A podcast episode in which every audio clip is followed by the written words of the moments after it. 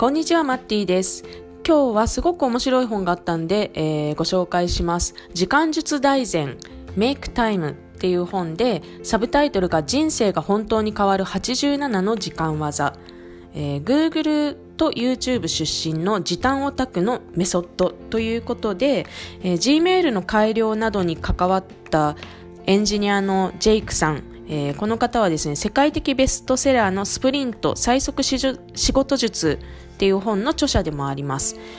で、冒険小説とかも書いてるみたいです。で、あともう一人は、えー、ジョン・ゼラツキーさん、JZ っていう方で、えー、YouTube の改良に関わったエンジニアさんで、で、現在はウォール・ストリート・ジャーナルとかタイムとかウィアードなどで執筆活動をされているっていうこの二人が、え、ー、と、時間について、えー、時間を効率的に使うあの、tips をいっぱいあのなんだろうアイデア出ししてそれをまとめたみたいな本なんですけど、えーと、結構その tips が面白くって例えば好きあらば仮眠するみたいなあの項目があるんですよ。あとはですねネットを解約するとか、えー、ニュースを見ないとか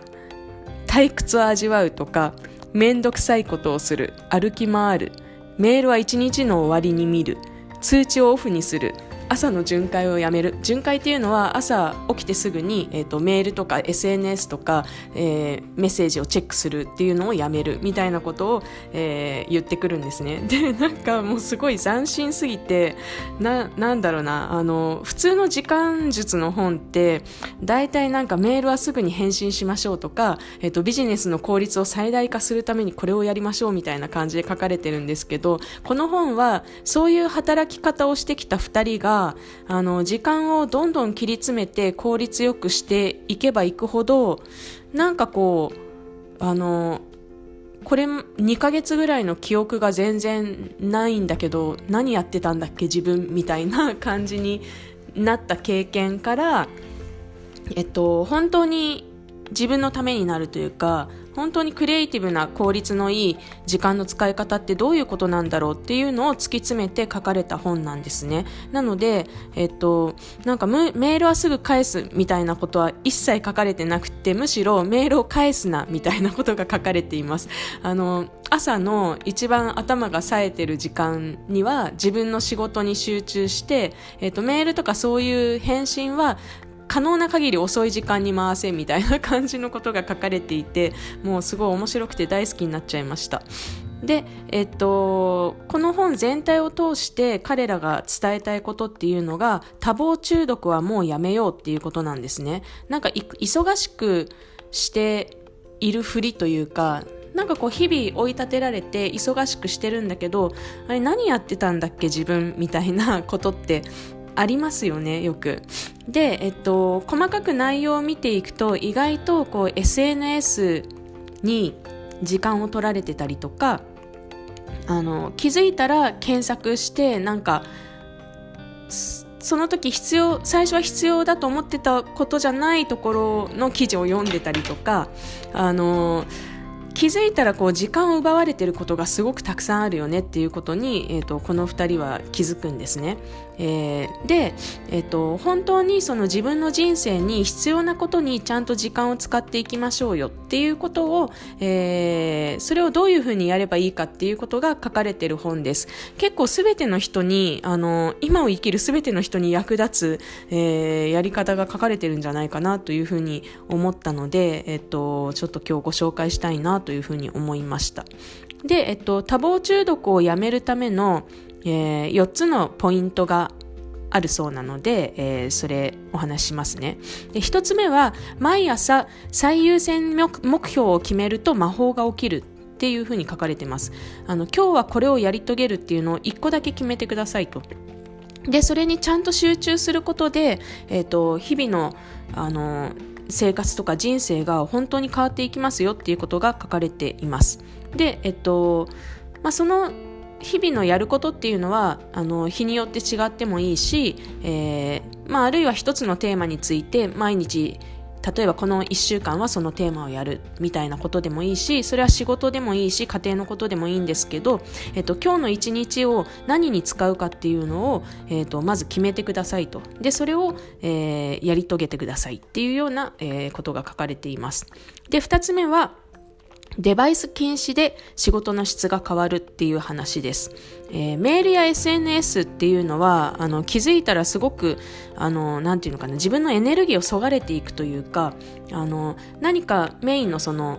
今日の優先目標っていうのを決めたとして、それに、あの、本当は集中して、あのフローの状態集中してなんていうのかな頭がすごくさえ渡ってあの動くランナーズハイみたいな状態になることが大切なんだけど、えーと、デバイスがあると気が散っちゃってなかなかフローに入れないとだからメールとか SNS をチェックする時間はあの別にちゃんと確保して、え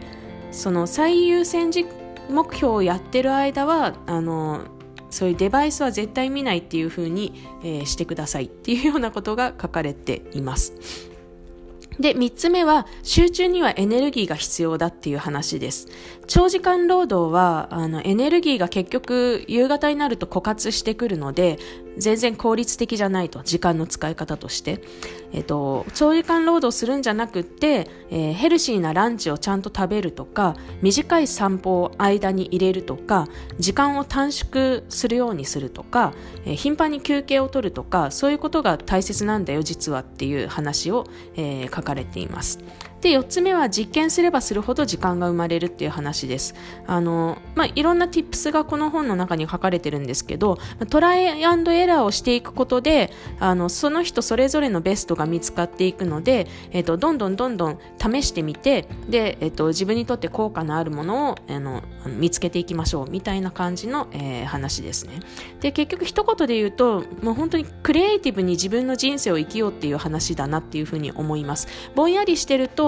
あのまあ、本当テレビとか、あの、まあ、ネットフリックスみたいなものとかも含めて、やっぱりこう、今の社会ってすごい刺激が多くって、まあ言い換えると雑音がめちゃくちゃ多いので、自分の人生でやり遂げたいことになかなか集中できないっていう現実があるんですよね。で、そういうのを、あの、ちょっとその時間の使い方を整理することで今日何をやり遂げるかっていうのを決めることでちゃんと自分の人生をハンドリングしてコントロールして生きていきましょうねっていうようなことが書かれています。という意味で最初に言ったあのーこういうのやるといいよっていうのを見直してみると、好きあらば仮眠するっていうのは、仮眠した方が午後の効率が上がるから、あの、好きあらば仮眠してくださいっていう話なんですね。えっと、10分、20分でも、なんなら眠らないで横になるだけでも、えっと、そういう時間をお昼にちょっと挟むだけですごく仕事の効率が上がるのでいいですよっていうお話です。で、えっと、ネットを解約するっていうのは結局ネットと常時つながってるっていうのはすごく便利なんだけれどもその分その刺激いらない刺激がやを目に触れるチャンスが増えるんですよね。あのなんか別に探そうと思読もうと思っていたわけでもないネットの記事を気づいたら読んじゃってたみたいなことが、えっと、ネットといつもつながってるから起こるのでネットを解約するっていうのもいいよねみたいな感じのことでした。で通知をオフにするっていうのはあの通知って私も、えっと、スマホの中の通知オンにしてるんですけど大切なものに関してはですねあのあの LINE とかそういう連絡系のものは通知オンにしてるんですけどオフにしてもそんなに困んないよっていう話なんですよあのそういう連絡をチェックする時間を自分で例えば夕方のこの時間とか、まあ、1日のスケジュールの中で変動はしていいんですけど決めてしまえばあのそこでチェックはできるから別にそのこまめにあのメールをいちいちチェックしてすぐに返す必要なんか本当はないんだと。1日に1回その自分の決めた時間で、えー、まとめて返信するっていうことで特に不便は起きないんだよみたいな話を、えー、してます。でニュースを見ないっていうのは、まあ、結局ニュースってあのー、毎日毎日すごいいっぱい見るんだけど本当に必要なニュースですか？それっていう話なんですよね。あので、えー、このお二人は、えーと、ニュースを見るのを1週間に1回にしましたっていう話で、えーと、1週間に1回あのまとめニュースみたいな1週間のまとめのニュースみたいなのがなんかあるらしくてそれを見てますっていう話ででもそれでもあの人から噂話であの足りない情報を聞いたりするし特に生活に不便はないですねみたいな。で特にテレビのニュースとかってなんかどっちかというと不安を煽るみたいななんか大事な情報を伝えてるっていうよりもなんかあの見てる人の不安を煽って視聴率を取るみたいな方向にちょっと行っちゃってるからなんかああいうの見る必要あるかなみたいな感じのことを言っていて 見るんだったらあの動画じゃなくって、えーと、文字ベースのものをしかもまとめたまとまった時間で、えーと、決めた時間週1見るぐらいでいいんじゃないみたいな感じのことを言ってます。でメールは1日の終わりにっていうのはまあこれはですね人によって多分違うと思うんですけど、えっと、このえーと、2人のうちどっちかどっちだったかちょっと忘れたんですけどどちらかの方も、えーと、海外とやり取りしている関係で10時半までには1回チェックしないといけないかなみたいなあの感じらしくってなので10時半に30分だけ1回チェックして、えー、残りは夕方チェックするみたいな感じのフレキシブルなあの対応は全然ありみたいなんですけど、まあ、とにかくその決まった時間に見るっていうのが大切でそうしないとこうあの自分が今日最優先でやるぞって決めたものをやってる最中に通知がポコンってきてあなんか誰かからメール来たから見なきゃってなった瞬間にそのせっかくフローに入ってたあのなんだろう自分の、えーと、頭脳というか脳みそが、えーと、ふっとフローから冷めちゃうんですよね。でその時間が本当にもったいないからメールとかそういう通知っていうのはすぐに返すんじゃなくて自分が決めた時間にチェックして返すっていうのがあの時間の使い方のすごい大切なポイントなんだよっていうのが、えー、結構延々書かれてますね。あのツイッターとかも投稿して、えー、そのリアクションとかあのリツイートされたとかそういうのいちいち気にしてると本当に時間取られるからあのそういうことはやめるようにしようねっていうようなことがもう書かれてました。で、えっと、朝の巡回をやめるっていうのは、はえっと、そうあの朝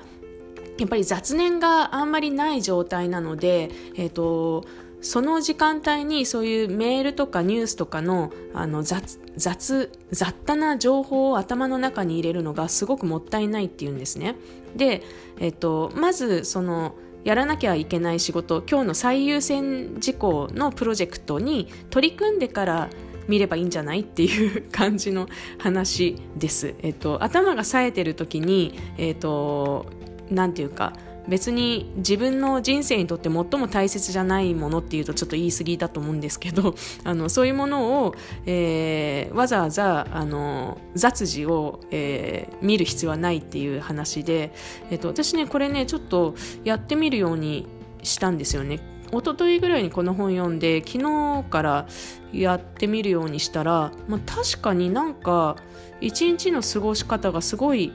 集中できるようになったというかあのやるべきことこなせるものの数が増えたなっていう感覚があって、えっと、なんかちょっとした違いなんですけどすごい面白いなっていうふうに思いました。で、えっと、あと面倒くさいことをするっていうのはこれは料理をするとか、えっと、階段を